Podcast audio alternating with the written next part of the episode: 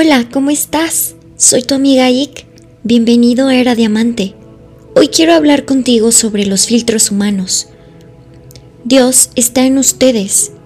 No importa cuál herramienta sea, si no les dice que Dios está en ustedes, aléjense. Este es mi consejo. Ustedes provienen de la fuente creadora, divina y universal.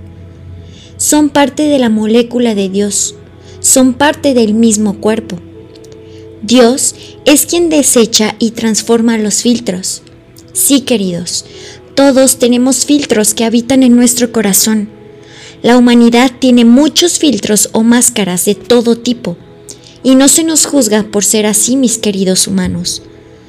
No seamos nuestros propios y duros jueces. A continuación, describiré algunos filtros. Por ejemplo, el filtro de crianza, este es un filtro social. Quiero mencionar que al crecer en el entorno que nos rodea, como la sociedad, vamos aprendiendo todo. Por ejemplo, cómo comportarnos, qué creer y qué no, qué está bien y qué no, de qué cuidarse, cómo actuar, cómo educarnos conforme a la cultura y a las tradiciones.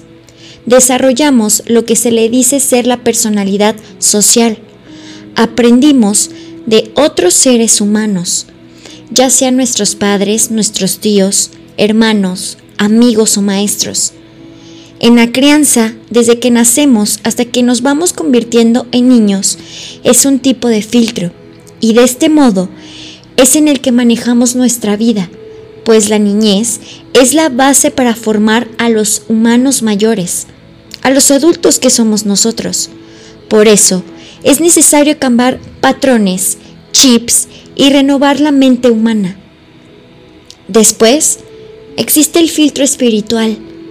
Mucho de este filtro es de nuestro pasado. De niños optamos por seguir o hacer lo que el adulto hace.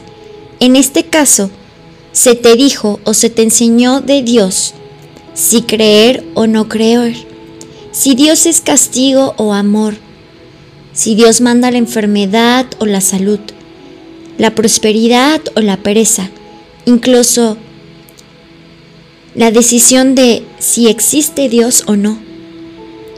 Muchas veces nuestros propios filtros juzgan al otro filtro. El siguiente es el filtro de género.